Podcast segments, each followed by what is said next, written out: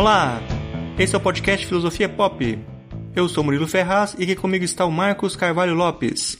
Hoje a gente recebe a Scarlett Marton. Ela é professora titular da disciplina de História da Filosofia Contemporânea pela Universidade de São Paulo, doutora e livre docente pela Universidade de São Paulo, mestra em Filosofia pela Universidade de Paris I Sorbonne. Esse é o nosso episódio número 71 e hoje falamos sobre Nietzsche.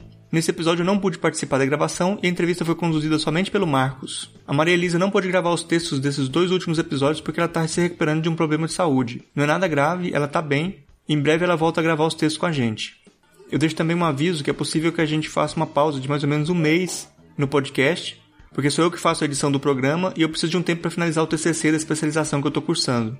Isso ainda não está decidido, talvez o Marcos consiga continuar com a edição dos programas, mas eu já deixo aqui avisada essa possibilidade. Se você gosta do nosso trabalho, você pode ajudar o programa a continuar apoiando o Catarse do Filosofia Pop no catarse.me barra filosofia pop, a partir de R$ reais por mês. A sua ajuda é muito importante para a gente continuar a manter o programa. A gente gostaria muito de contratar uma pessoa para fazer a edição do programa para a gente poder se dedicar a outros aspectos do podcast. Agradecemos aqui os novos apoiadores, o Anderson Souza, a Carla Sigal, o Daniel Barcarolo e o Roberto Machado. Faça como eles e apoie o podcast Filosofia Pop para o nosso trabalho poder continuar. Assine o nosso canal no YouTube em youtube.com.br filosofiapop.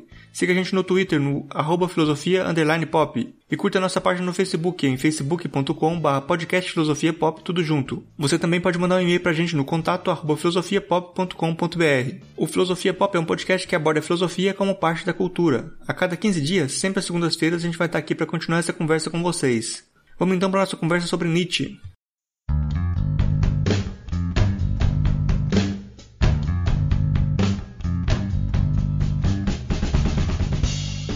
Conversa de hoje é com a professora Scarlett Martin. Ela é professora titular de Filosofia Contemporânea da USP, tem mestrado pela Universidade de Paris I, na Sorbonne, doutorado em livre-docência pela USP.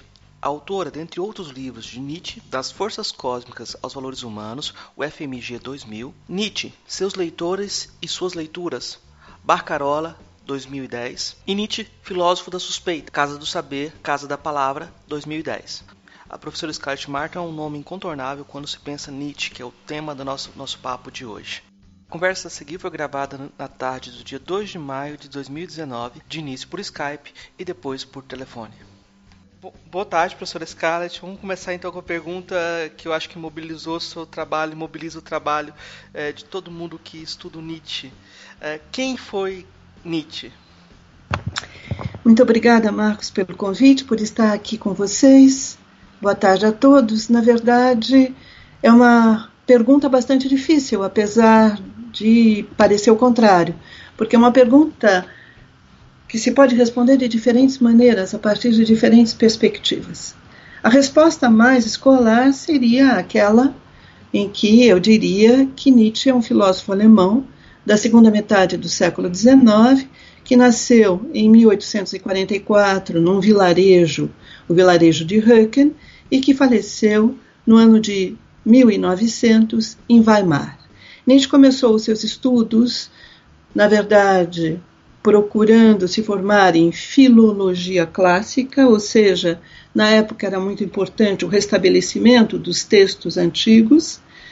O restabelecimento desses textos se dava tanto do ponto de vista dos orientalistas que trabalhavam com textos uh, indianos, por exemplo, quanto do ponto de vista dos helenistas que trabalhavam com textos gregos. E Nietzsche vai inicialmente tomar essa via, estudando filologia clássica com um eminente helenista e se dedicando, portanto, ao restabelecimento dos textos dos pré-socráticos, dos textos dos antigos, dos antigos uh, autores gregos. E pouco a pouco Nietzsche se desloca da filologia clássica para a filosofia.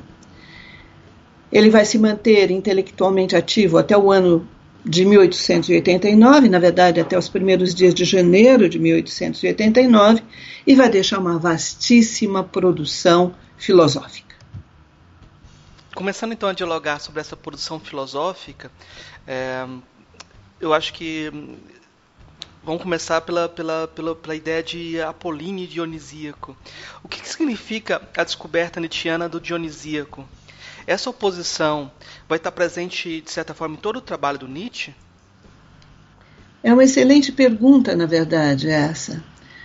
E isso nos leva, antes de mais nada, ao momento em que Nietzsche começa a sua produção filosófica. É o ano de 1870, por aí, é, em que, na verdade, Nietzsche vai lançar o seu livro Nascimento da Tragédia no Espírito da Música. É o primeiro livro filosófico, tanto que o círculo de filólogos vai ficar muito consternado, muito aborrecido com esse livro e será muito criticado, inclusive pelos filólogos que esperavam um texto sobre o restabelecimento justamente dos escritos dos antigos. E não é isso que Nietzsche faz.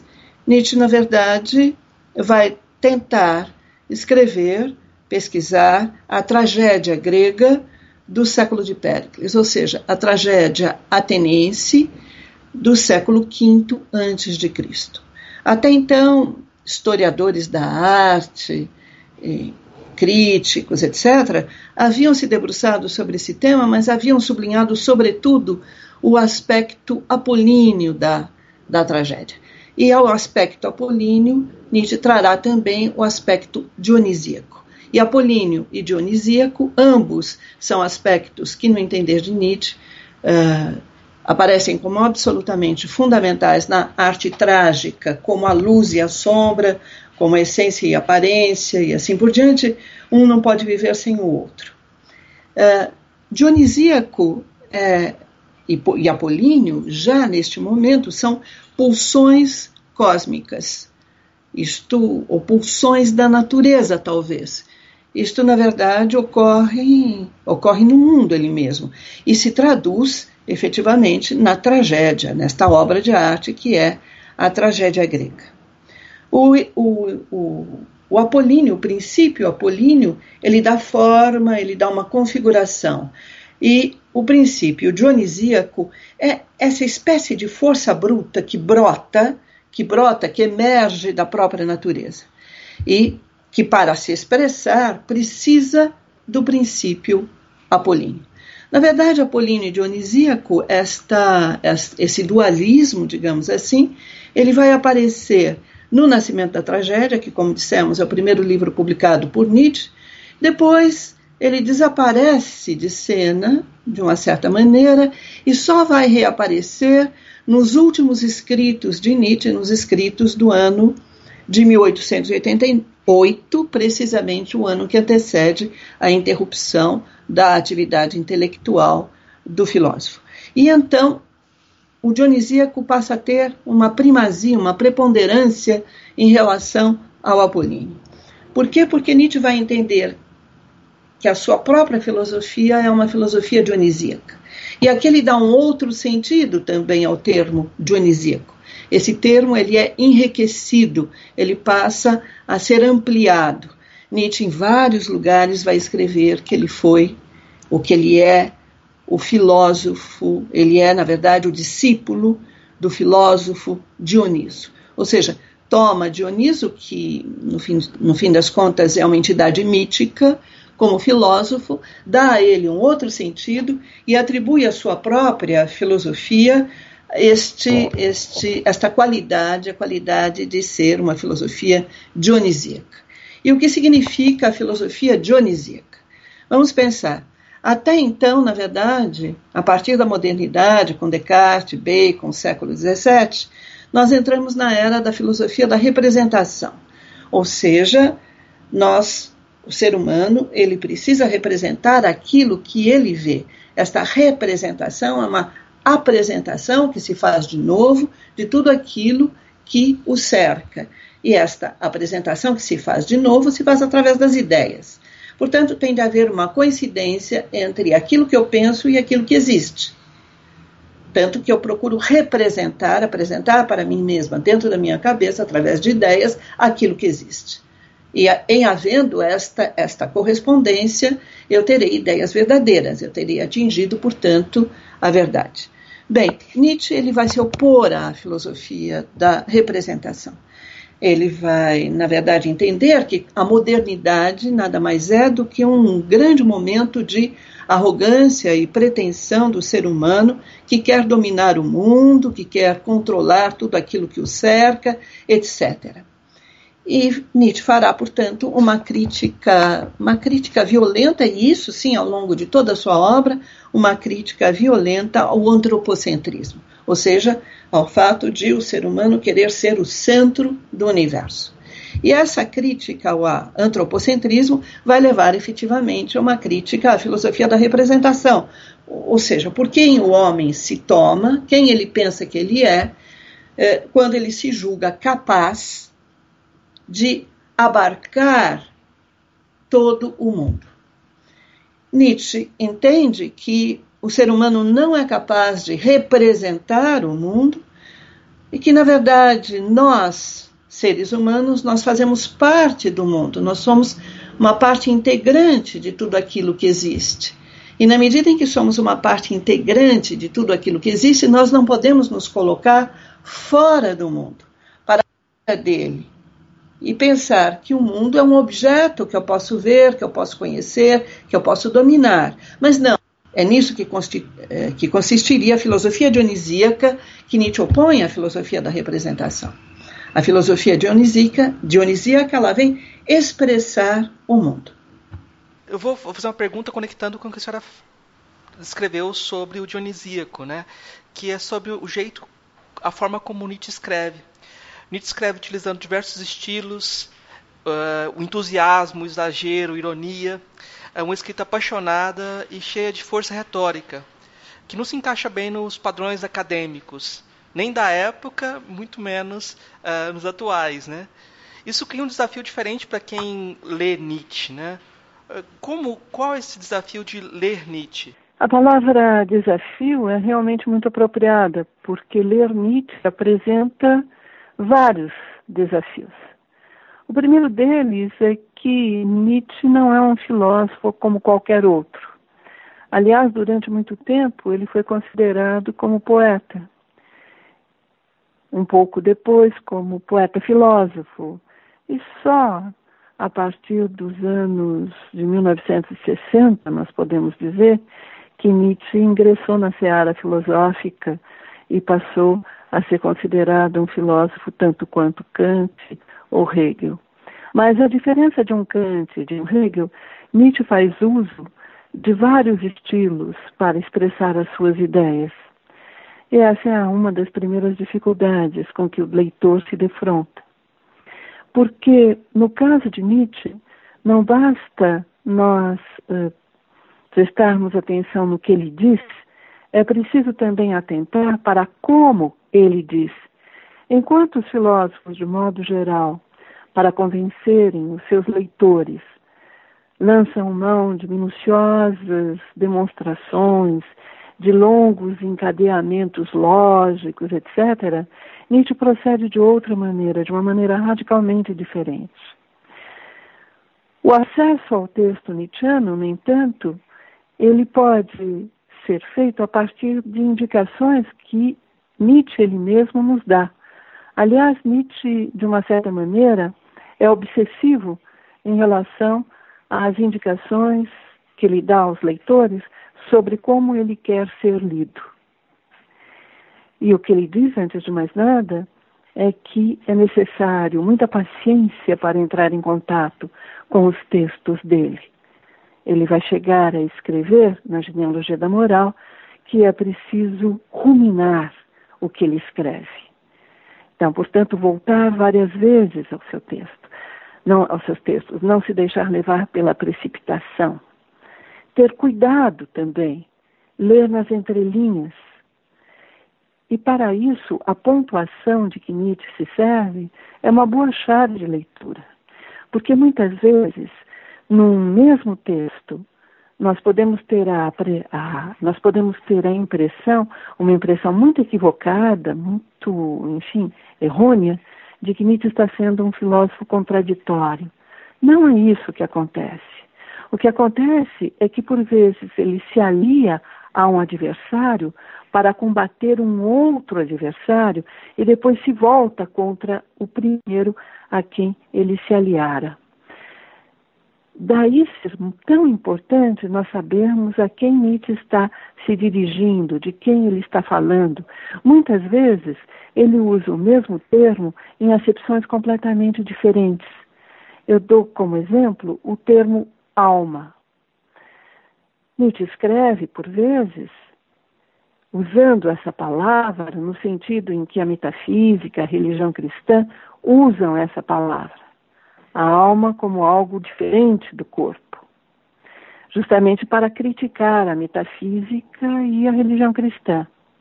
Mas outras vezes, Nietzsche opera uma subversão na linguagem e passa a usar o termo alma para designar os ínfimos seres microscópicos que constituem o corpo. É o que nós vamos encontrar em alguns parágrafos do Para Além de Bem e Mal. Portanto, é necessário, antes de mais nada, se munir de muita paciência, prestar atenção na forma pela qual Nietzsche se expressa e não apenas aquilo que ele diz. É preciso ainda levar em conta a pontuação, é, é preciso levar em conta o uso que ele faz dos termos e, para completar, é preciso levar em conta de quem ele está falando quando ele se expressa. Essa, essa percepção do Nietzsche como alguém que elabora a linguagem, trabalha a linguagem, eu acho que é, a gente pode relacionar também com a, a, perspectiva dele de uma volta aos tempos trágicos, à Grécia arcaica, Homero, e a ideia de Agon, de excelência, e de luta contra as figuras poderosas, né? Uh, então, por exemplo, em vários momentos ele tem concepções ambíguas de, sobre uh, Sócrates uh, ou sobre Spinoza. Essa ideia de agon, de luta para luta com os melhores, é, também uh, ajuda a entender essas diferentes posturas com a linguagem, esses diferentes é, posicionamentos do Nietzsche? Sim, sem dúvida, mas eu gostaria de insistir no seguinte ponto. No meu entender, Nietzsche é um fino estrategista. Então eu volto ao que eu dizia há pouco. Na verdade, sim, ele pode ter posições, eu não diria ambíguas, mas posições talvez contrárias, aparentemente contrárias, aparentemente contraditórias, ambivalentes, em relação a figuras como, por exemplo, a figura de Sócrates. Mas nós não podemos nunca uh, nos abstermos de ler o texto enquanto um todo. Porque ao lermos o parágrafo todo, nós vamos ver que Nietzsche está usando Sócrates como um aliado para combater um terceiro que é adversário. Em outras passagens, ele está combatendo diretamente o próprio Sócrates. Sim, de toda forma, a ideia de Agon, e aqui você trouxe um ponto extremamente importante, a ideia de Agon ela é fundamental. Ela é fundamental porque ela está presente como uma peça-chave do próprio pensamento nietzschiano, da própria filosofia nietzschiana. E isso de diferentes maneiras. Sem dúvida, quando ele quer combater aqueles que são os seus iguais. Porque para Nietzsche, a, a luta nada mais é do que um duelo leal interpares.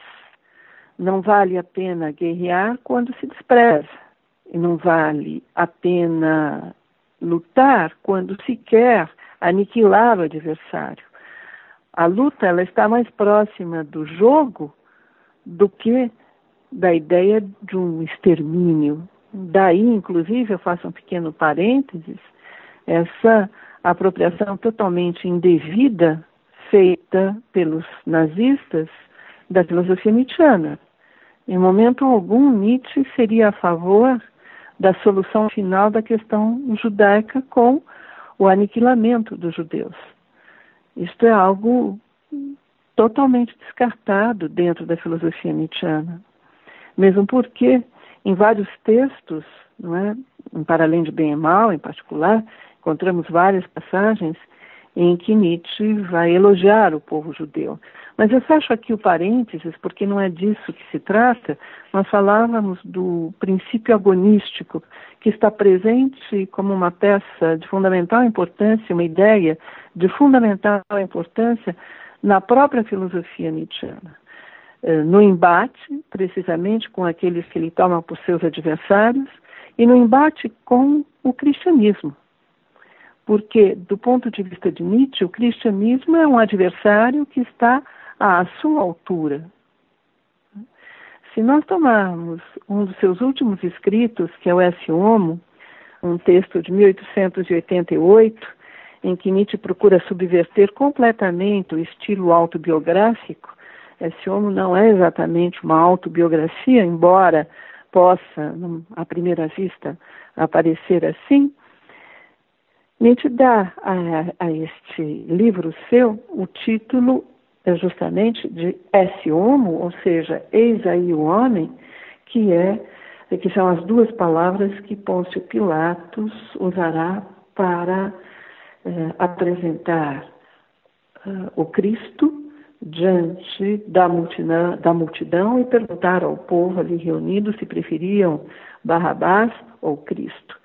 Bem, então há algo aí já muito interessante, o fato de Nietzsche estar usando essas mesmas palavras num texto em que ele vai falar de si mesmo. E qual é a última frase desse livro? É: compreenderam-me Dioniso contra o crucificado. É a filosofia dionisíaca que toma por adversário, um adversário que está à sua altura, no entender de Nietzsche, a própria filosofia nietzschiana. Ou seja, Nietzsche se, colocou, se coloca como um adversário à altura do cristianismo.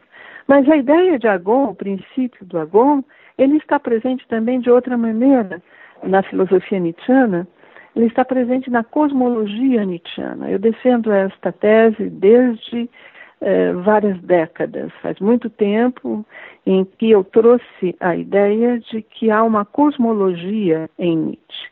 E o que é uma cosmologia? É um pensamento sobre o mundo, não é?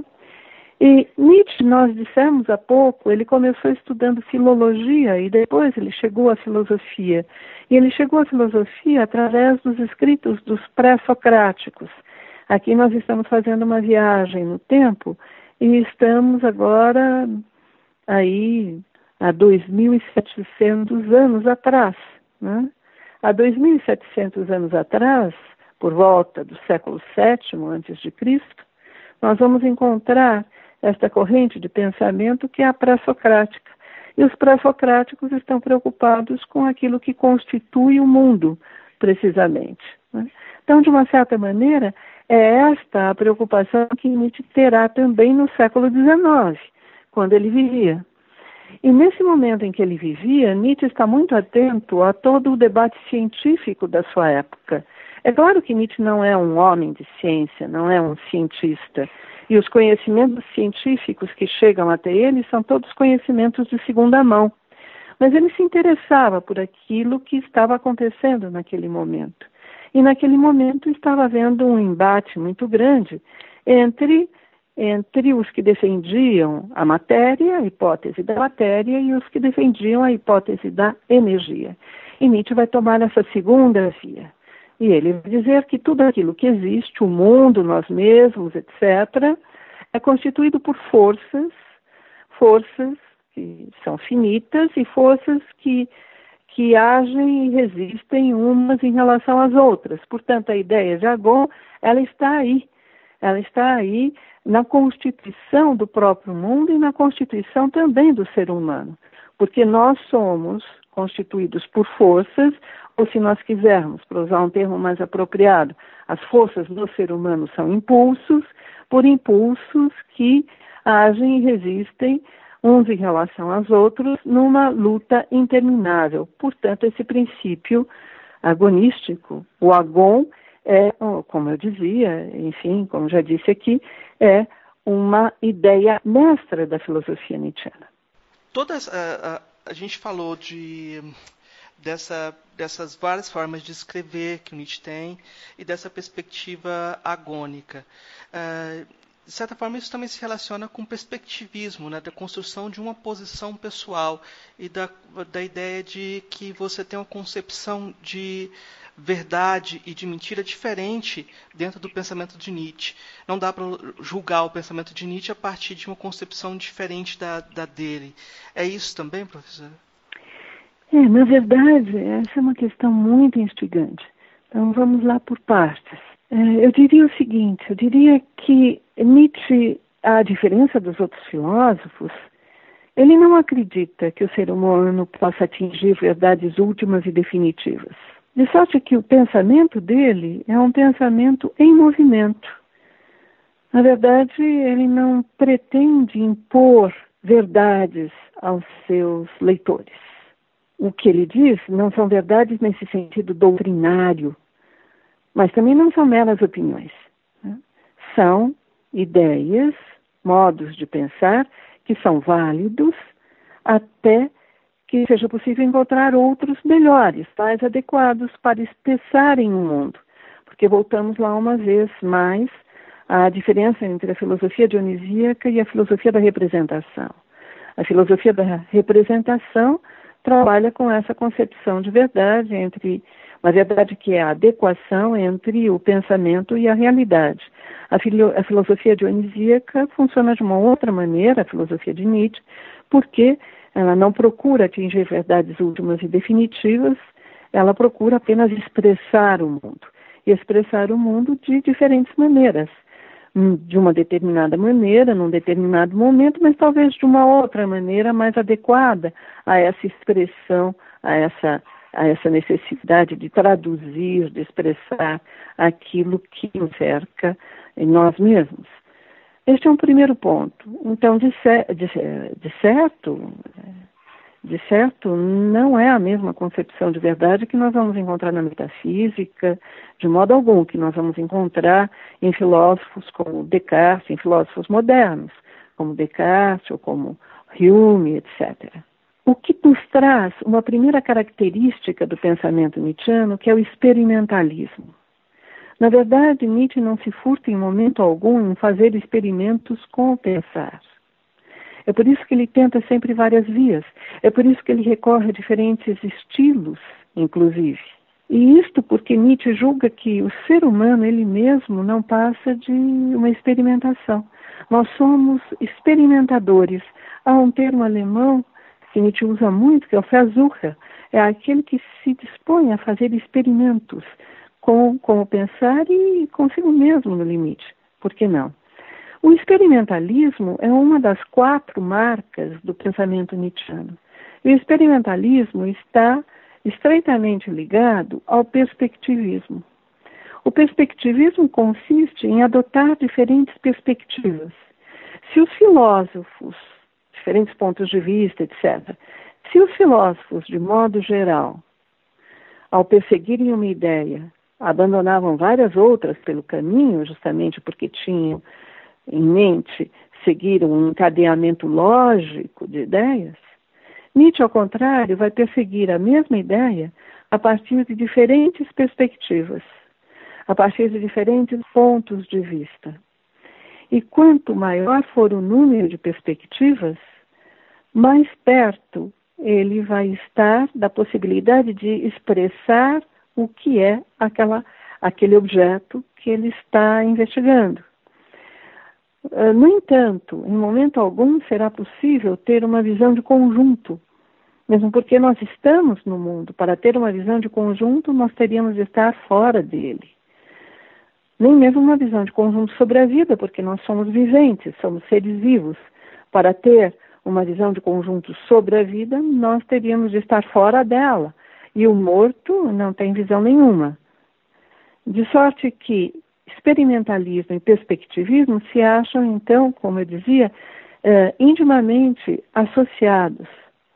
E o perspectivismo, por sua vez, traz uma, uma outra marca da filosofia nietzschiana, uma terceira marca da filosofia nietzschiana, que é o pluralismo. Há uma pluralidade de perspectivas. Nietzsche dirá, combatendo o antropocentrismo, combatendo a ideia de que o homem quer sempre ser o centro do mundo e que isto é uma balela, isto é uma bobagem, Nietzsche dirá, eh, num texto, um dos seus primeiros textos, um texto de 1873, intitulado Sobre Verdade e Mentira no sentido extramoral, nesse texto Nietzsche dirá: a mosca também se sente o centro voante do mundo. Então, esta ideia de que o ser humano é o centro do mundo não faz o menor sentido, porque há várias perspectivas. E o perspectivismo, por sua vez, também está ligado a uma quarta marca da filosofia nietzschiana, que é o dinamismo. Nietzsche escreve, num determinado momento, que Heráclito é o filósofo de quem ele se sentiu mais próximo. Heráclito é este filósofo pré-socrático, lá do século VII a.C., que teria escrito: Não se pode banhar duas vezes na água do mesmo rio, porque o rio já não será o mesmo e nem mesmo nós seremos os mesmos. Essa ideia do dinamismo, que tudo muda sem cessar, é uma ideia muito cara para Nietzsche. É por isso, isso é mais uma razão pela qual nós não podemos almejar chegar a verdades últimas e definitivas, porque o pensamento é movimento, ele também. Eu queria conectar esses passos que a gente deu, o pensamento como movimento, é, com a ideia de é, construção de si. A gente pode falar que, apesar de Nietzsche se, se colocar às vezes como imoralista, é, criticar todos os ideais morais, as idealizações morais, ele tem uma ética implícita no pensamento dele? É uma excelente pergunta. É, na verdade, é, se ele tem uma ética, não é uma ética entendida como um receituário, o que eu devo e o que eu não devo fazer, o que é certo, o que é errado etc. Porque daí nós cairíamos mais uma vez na, na questão da verdade. É? Quais são as verdades que nós temos de seguir? E cairíamos mais uma vez, uma vez num pensamento dogmático, que estabelece dogmas. Né? O experimentalismo é totalmente o contrário de um pensamento dogmático. Estamos fazendo experimentos, etc. Mas essa ética, eu acho que ela se manifestaria em Nietzsche através da ideia do amor fati. E eu queria me deter um momento nessa ideia. Amor fati é uma expressão latina a que Nietzsche recorre, que significa amor ao fatum, fatum aqui, que pode ser traduzido por destino. Mas esse destino é muito diferente daquilo que nós compreendemos normalmente por destino. Em geral, quando pensamos num destino, nós pensamos em alguma coisa já pré-determinada, Deus escreve certo por linhas tortas, são os desígnios divinos. É tudo aquilo que cai sobre a nossa cabeça sem que a gente queira, sem que a gente defina, sem que a gente determine. O destino para isso não é, é para Nietzsche não é isso, não. Porque na, a partir do momento em que nós fazemos parte do mundo, tudo aquilo que ocorre no mundo nos concerne, diz respeito a nós. Mas assim também, todo gesto nosso influi no todo. Para recorrer a uma, a uma palavra, uma palavra que tem sido usada mais recentemente, claro que não foi usada por Nietzsche, eu diria que o pensamento nietzschiano é, de uma certa forma, um pensamento holístico, porque cada elemento que constitui o todo nele interfere, nele intervém. Então, o destino é isto, eu faço parte do destino de todas as coisas. Uh, em Assim Falava Zaratustra, Nietzsche escreve, e Zaratustra dirá, eu sou o nó das causas do destino. Ou seja, uh, nós construímos, desse ponto de vista, também o nosso destino. Só que essa construção é uma construção, na verdade, muito menos pensada, raciocinada, decidida, do que uma construção que se faz através dos nossos próprios impulsos. É, é, nós somos configurações pulsionais, é, pulsionais. Nós somos, nós somos, na verdade, este conjunto de impulsos que estão em luta entre si. Bem, então, o que significa amar o destino? Significa aceitar de uma forma incondicional tudo aquilo que ocorre. Aceitar a vida tal como ela é, sem seleção, desconto ou exceção. Ou seja, aceitar tudo que a vida nos proporciona de mais alegre e prazeroso, mas também de mais terrível e aterrorizante.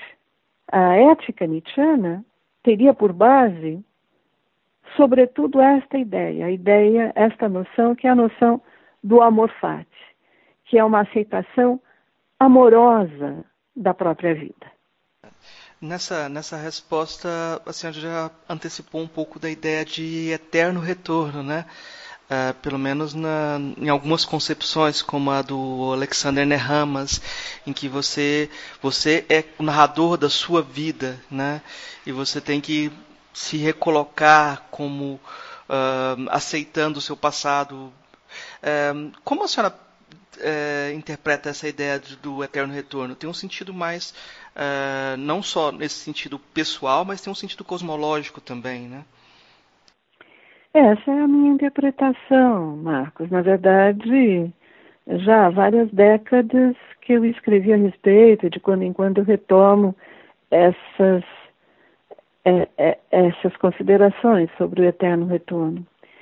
Então, eu entendo que o eterno retorno, vamos abordar de início o aspecto cosmológico do eterno retorno.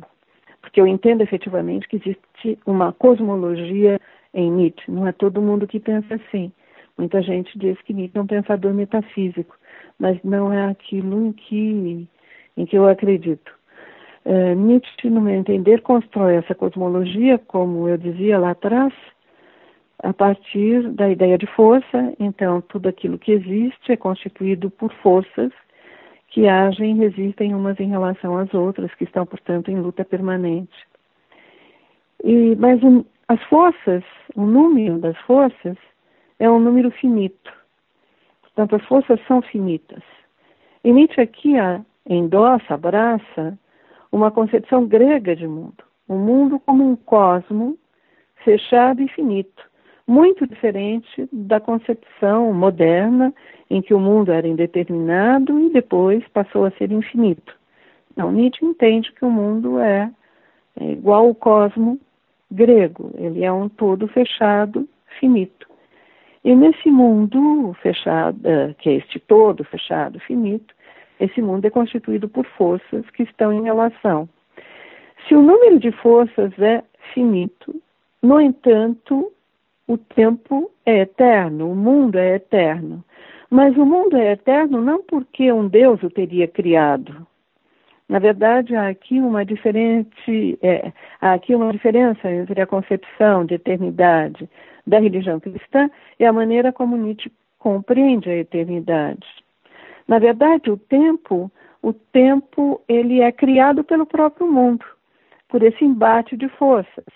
É isso que faz com que transcorra o tempo. E o espaço também, são as forças que constituem esse mundo fechado e finito, que constituem esse espaço. Então, se o número de forças é finito, o número de combinação dessas forças também será finito. Né? Se eu tenho as forças XYZ, para aqui, enfim, não vamos ampliar muito, né?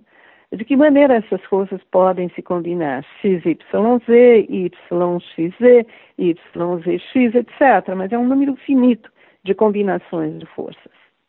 Mas o tempo é eterno, o mundo é eterno. Então, uma determinada combinação de forças, ela terá necessariamente de se repetir. Daí o eterno retorno do mesmo. Não é o eterno retorno do diferente, do similar, do parecido, é o eterno retorno do mesmo. Isso significa, Marcos, que essa situação que estamos vivendo agora, nós já a vivemos um número infinito de vezes e voltaremos a vivê-la um número infinito de vezes, tal como está acontecendo neste momento. Ou seja, já aconteceu um número infinito de vezes que eu estivesse sentada aqui conversando com você. E isso voltará a acontecer um número infinito de vezes. O eterno retorno, portanto, do ponto de vista cosmológico, na sua versão cosmológica, significa precisamente isto: que tudo volta exatamente da mesma maneira, um número infinito de vezes. Diante desta ideia, nada melhor do que nós aceitarmos amorosamente aquilo que nós estamos vivendo. Este é o aspecto ético, se quisermos assim, da, da doutrina do eterno retorno do mesmo. E que nos leva, efetivamente, à ideia de amor fati. É aceitar amorosamente aquilo que nos advém, aquilo que ocorre em todos os momentos da nossa existência. Sobre uh, o conceito de além do homem é, e de, de é, às vezes as pessoas traduzem em português como super-homem, é, muitas vezes as pessoas vão conectá-lo de forma muito esquisita com a ideia de vontade de potência e vão pensar que Nietzsche estava é, imaginando algum tipo de guerreiro como Conan, como na verdade Conan lá dos quadrinhos, né? Como na verdade ele tinha um modelo dele muito mais próximo do Goethe, né? Uma, uma visão muito mais refinada do que seria esse esse além do homem. Essa percepção é, pobre da ideia de, de de vontade de potência, como vontade de poder simplória, ela é, é, é, muito comum, é um problema na interpretação do Nietzsche. Como é que você considera isso?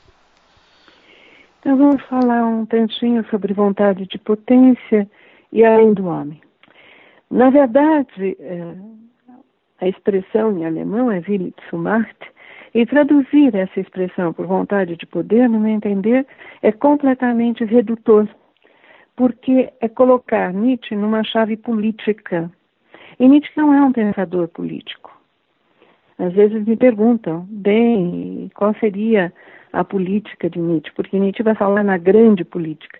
A grande política tem a ver com uma transformação cultural, antes de mais nada, com uma transformação dos valores que nós adotamos na nossa conduta é a transvaloração de todos os valores.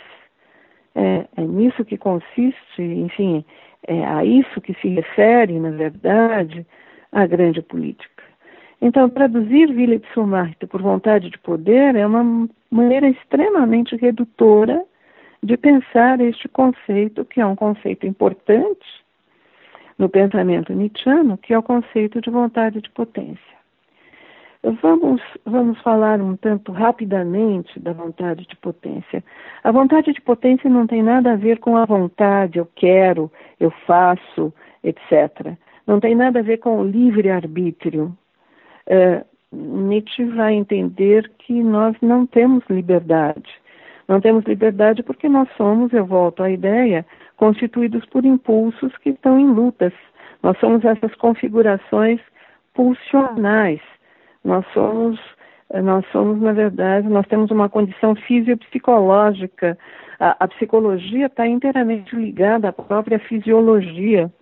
Uh, enfim, Nietzsche vai muito além de Freud, porque Freud, que foi um leitor de Nietzsche, embora não reconheça isso, não é? Veio depois de Nietzsche, foi um leitor dele. Freud vai, num determinado momento da sua obra, ele vai distinguir entre o aparelho o aparelho psíquico, não é? E, uh, e, na verdade, a questão fisiológica. Em Nietzsche é tudo a mesma coisa. É, não temos uma diferença entre fisiologia e psicologia. Né? É, tudo vem ao mesmo tempo. A vontade de potência, essa vontade não é a aspiração de algo que nos falta, não é desejar algo que não temos, não é nada disso. Esta vontade é, ela, ela, ela se expressa em todo, todas as nossas células, tecidos e órgãos. Na verdade, cada célula quer expandir-se sempre mais. E não porque ela queira atingir um determinado objetivo, uma finalidade.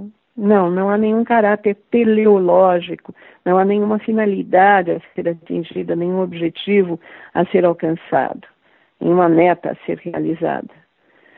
Isso faz parte do dinamismo do próprio organismo. E também no mundo, não é? As forças, elas querem estender-se sempre mais. Elas querem ampliar-se, elas querem estender a sua atuação.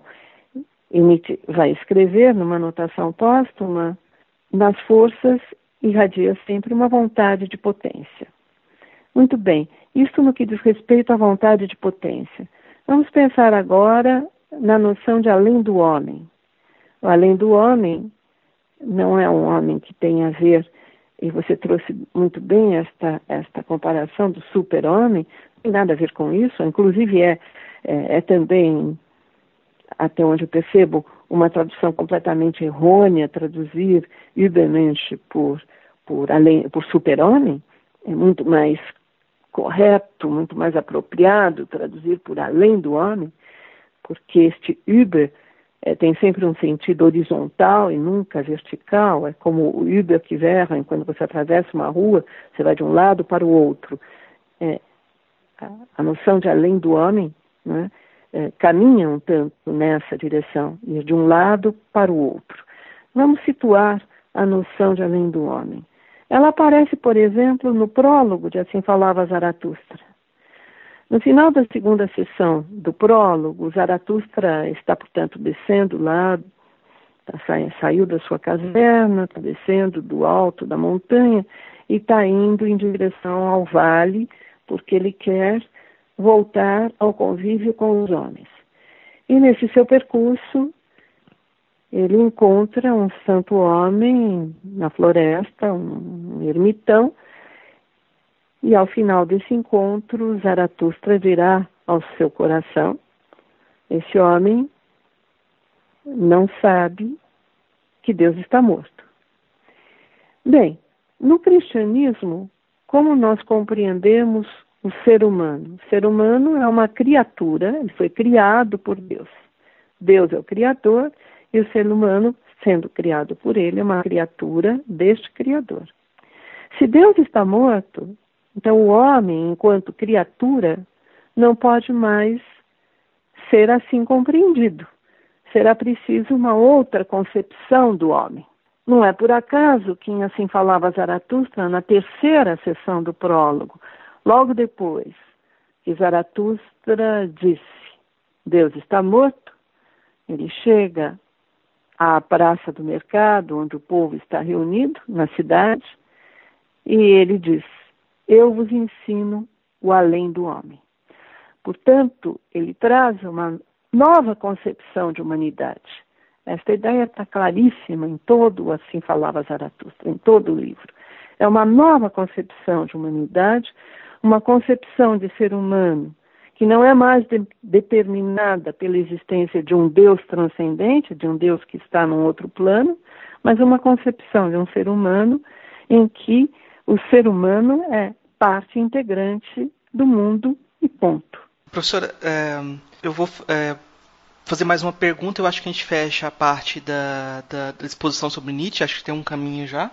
Né? Depois tem umas três perguntinhas pequenininhas que são mais breves, mas de, depois a gente faz elas, são mais é, o que é filosofia para a senhora, etc. Mas a pergunta que eu vou fazer para fechar esse bloco é sobre a, as questões é, de gênero e o lugar da mulher dentro da filosofia do Nietzsche.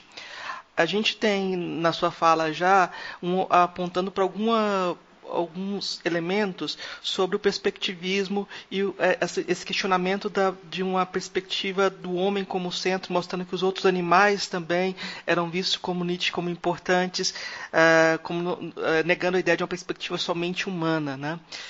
Também na, na, na, na obra nietzschiana, a ideia de homem e mulher, de masculino e feminino, ocupa um lugar importante, às vezes também é, sujeita a interpretações ruins justamente por não levar em conta esse além do homem, né?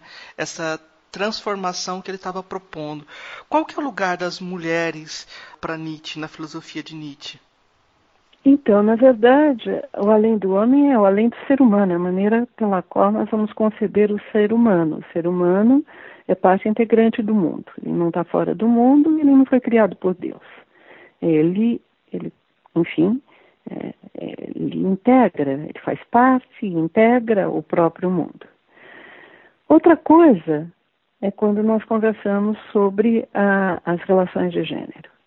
E a sua pergunta, ela me alegra muitíssimo, porque eu acabei, eu acabei muito recentemente, a questão de dois meses talvez, eu terminei o, aquilo que virá a ser, porque será publicado, o meu 18º livro sobre Nietzsche, o 17º sobre Nietzsche, e na verdade o meu 18º, porque eu escrevi um outro que não era sobre Nietzsche. Então, 18º livro, e nesse 18º livro eu vou tratar justamente de Nietzsche e as mulheres.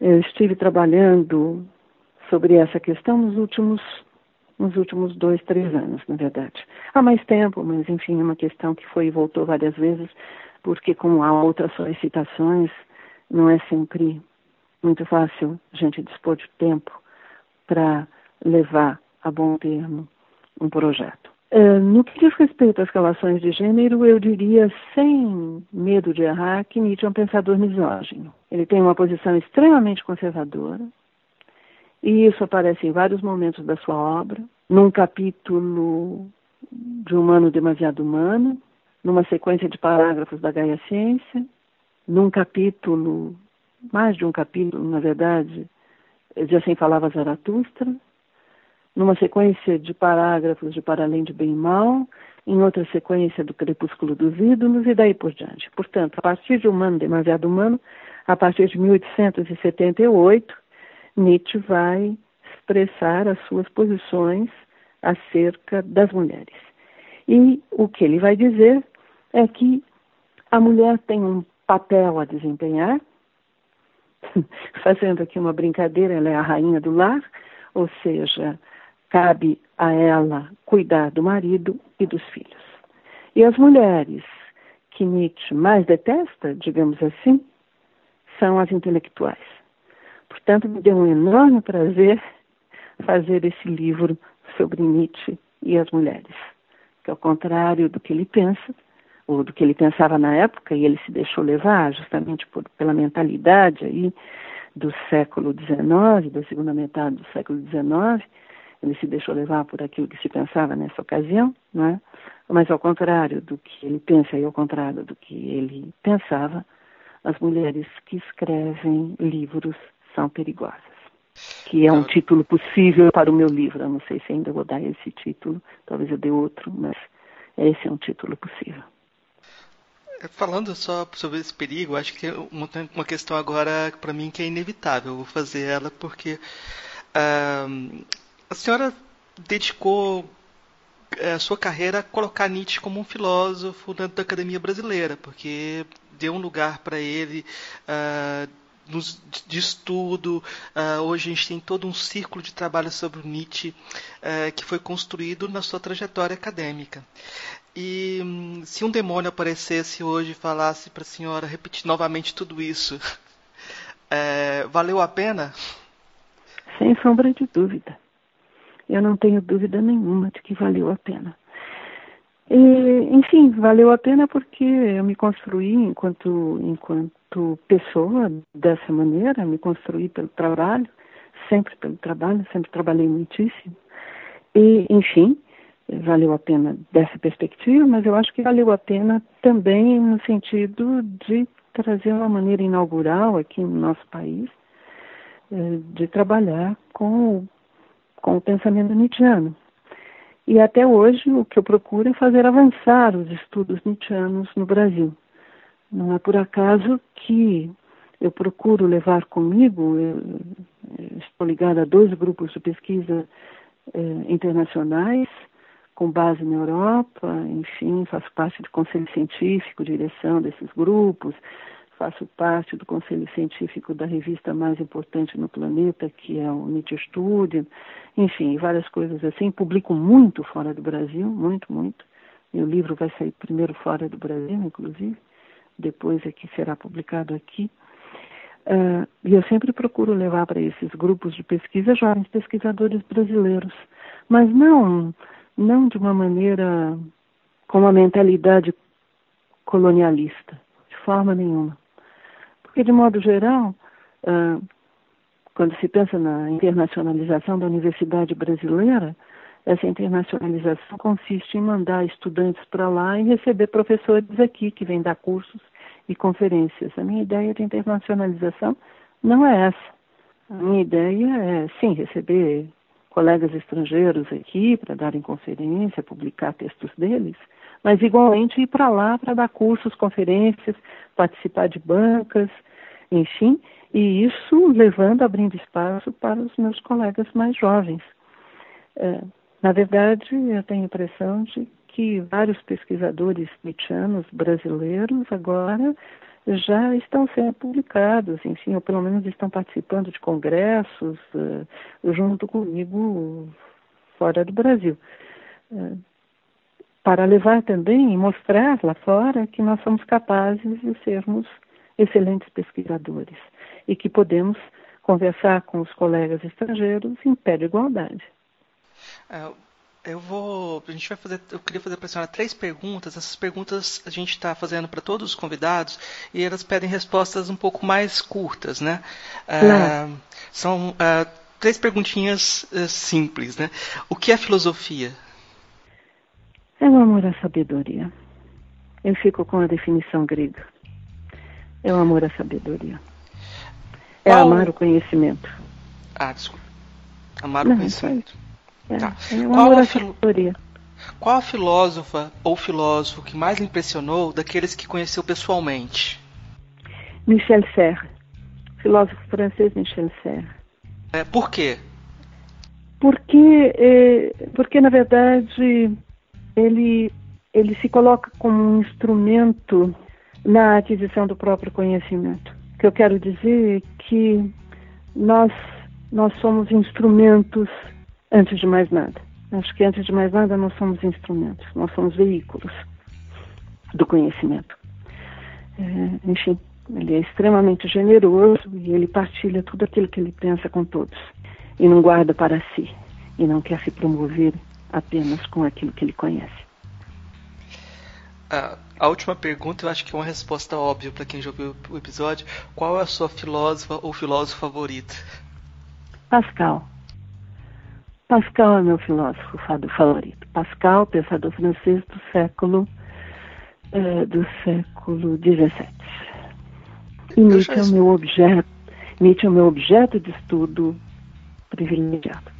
Ah, isso foi, foi ótimo essa resposta, porque conversando com um amigo meu que é crítico literário, eu perguntei para ele qual autor que ele mais gostava, ele falou que era Clarice Lispector. Só que ele não escrevia sobre Clarice Lispector porque tem muita gente que já escreve sobre Clarice. Então, é, essa diferença é muito, muito interessante. É, no final dos episódios, geralmente a gente pede para o convidado indicar leitura, filmes, canções, aquilo que achar interessante para o ouvinte se aprofundar é, no tema, no assunto que a gente conversou. Senhora tem alguma indicação de livro, de filme, de canção? Não precisa ser diretamente ligada a Nietzsche, mas que a senhora acha interessante para as pessoas poderem é, se aprofundar? Marcos, eu teria tanta coisa a dizer a esse respeito, mas tanta coisa a dizer. Você não quer nada sobre Nietzsche, ele mesmo. Não exatamente quando você fizer a apresentação, a minha apresentação, você vai se referir ao, aos meus livros de divulgação, né? espero, né? Em particular o, o Nietzsche pensador, Nietzsche filósofo da suspeita. É um bom começo para entrar em contato com Nietzsche. Eu ia, eu, eu, eu ia indicar esse livro, Nietzsche, Filósofo da Suspeita, mas fazendo uma indicação é, mais, de certa forma, abrangente, porque eu acho que eu mesmo estava com na mão aqui com o seu Nietzsche, dada a coleção o Nietzsche, uma filosofia martelada, lá da coleção Encanto Radical. Esse foi o meu primeiro. Pois é, foi, pois é. Foi o primeiríssimo. É, é, pode ser, são dois livros introdutórios, eu tenho um terceiro que é Nietzsche, a Transvaloração dos Valores. São os três livros introdutórios que eu fiz. Depois o resto, na verdade, é muito, muito é, resultado de pesquisa. Então, fica mais difícil. Tem o dicionário Nietzsche do GEM também, que nós que fizemos, que eu fiz com o, o, meu grupo de pesquisa, o grupo de pesquisa que eu, que eu fundei, né? Uhum. Enfim, Mas uh, vamos lá, então eu vou falar de outros, outros livros, né? Deixa eu então já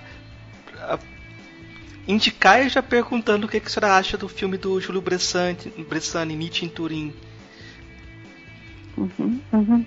É uma, uma indicação já também para pessoa pessoal procurar. Um, é um, um, filme brasileiro, de um diretor brasileiro, chamado Júlio Bressani. O filme é da década de 80. Uh, é, Não, é, saiu no ano 2000. É, o, o, Júlio é muito ah, amigo meu, é muito amigo meu, gosto muito do Júlio. Muito do Júlio e da Rosa, da mulher dele, que, que é muito amiga minha, sou muito amiga da Rosa e do Júlio. Sim, uh, sem dúvida, Dias de Nietzsche em Turim, de Júlio Bressani, e, e também um livro que acho que não foi bem compreendido, que é Quando Nietzsche Chorou. A diferença de outras biografias aí que foram feitas sobre Nietzsche é muito fidedigno, é um, é um belo livro esse, Quando Nietzsche Chorou. Se você não se importar, eu queria dizer duas palavras aqui. Eu, claro. entendo, que, eu entendo que filosofia e cultura caminham de mãos dadas. A filosofia sem cultura se torna estéril, ela se torna técnica, então, para entrar em contato com a filosofia, é preciso, ao mesmo tempo, entrar em contato com a cultura. E a cultura é um universo.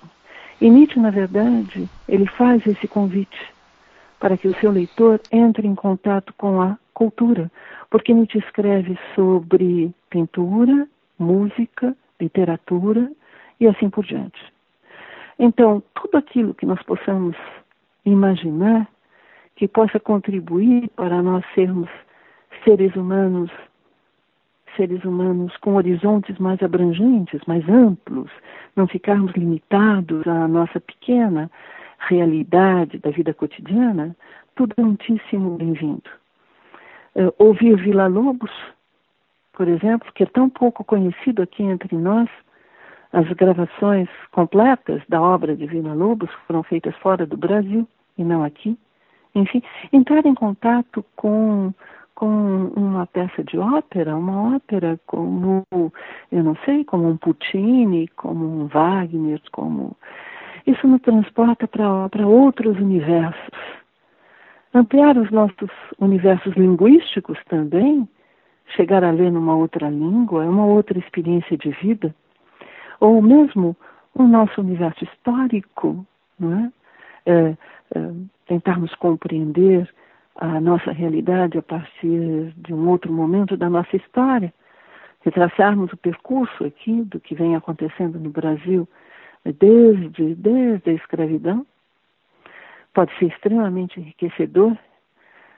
Literatura brasileira, desde um Graciliano Ramos até um Chico Buarque, ótimo literato. O meu escritor predileto, contemporânea no Brasil é Raduan Nassar, Um Copo de Cólera, um livro que foi traduzido em várias línguas. Enfim, é, era o que eu teria a dizer. É isso que vai fazer com que nós sejamos seres humanos com vidas que fazem sentido.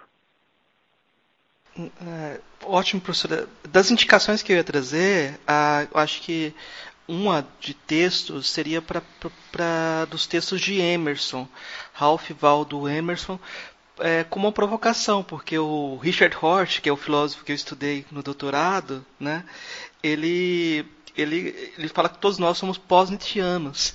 Só que ele vai contar a história do Nietzsche e coloca o Nietzsche como alguém que lia Emerson. Né?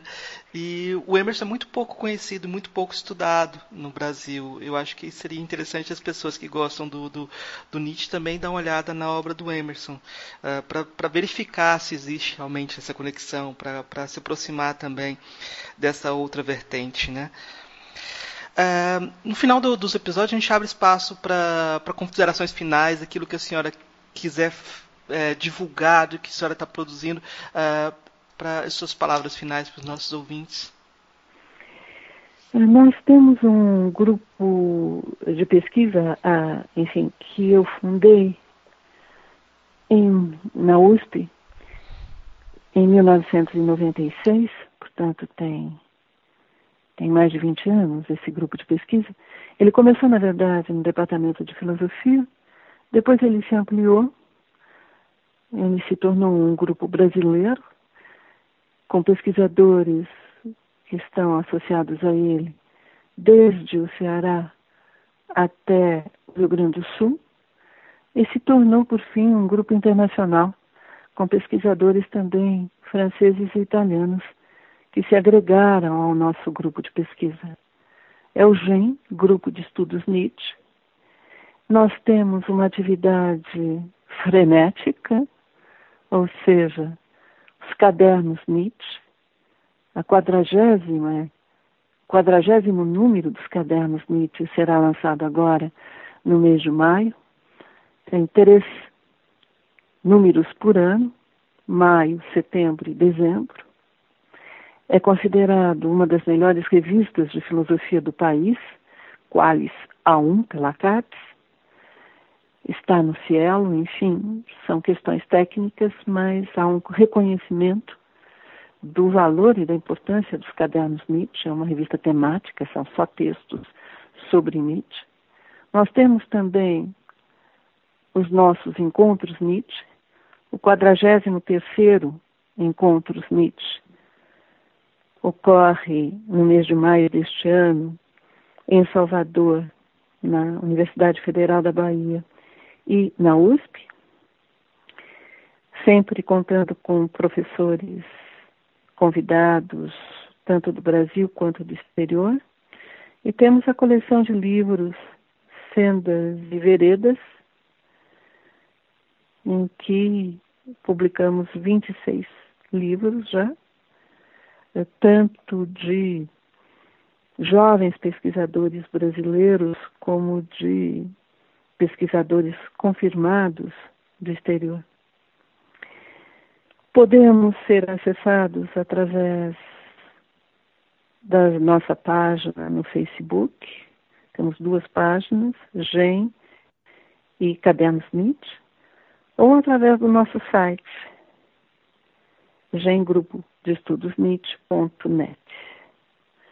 E com isso, nós estamos procurando levar adiante os estudos nietzschianos no nosso país. Obrigado, professora, pela generosidade. Eu acho que é, a generosidade ficou patente muitas vezes que a gente formula questões que não são tão boas e as respostas são muito melhores que as nossas questões. Então, e isso, é isso é um traço. Isso é um traço que eu já vi em várias entrevistas da senhora, uma paciência tremenda com entrevistadores que. que é isso? é, eu tô, tô já colocando a minha culpa aqui, mas acho que de qualquer forma foi muito bom, isso que é, é importante. Eu acho que o ouvinte vai, vai gostar daquilo que a gente conversou aqui hoje. Obrigado, que professora. Bom. Que é isso, só, só mais um minutinho do seu tempo, Marcos. É, na verdade, eu agradeço, foi muito agradável. É só, é, é, só é desagradável quando a gente é interrompido o tempo todo, porque aí corta a linha do raciocínio. E dessa vez, de fato, não aconteceu. Você me deixou muito à vontade para ficar aí para ficar aí falando sobre as minhas obsessões. Ei, gostou do nosso episódio? Apoie a gente lá no Catarse, é só 5 reais por mês, o preço de um cafezinho. Ajuda a gente a continuar divulgando a filosofia no Brasil. catarse.me barra filosofia underline pop.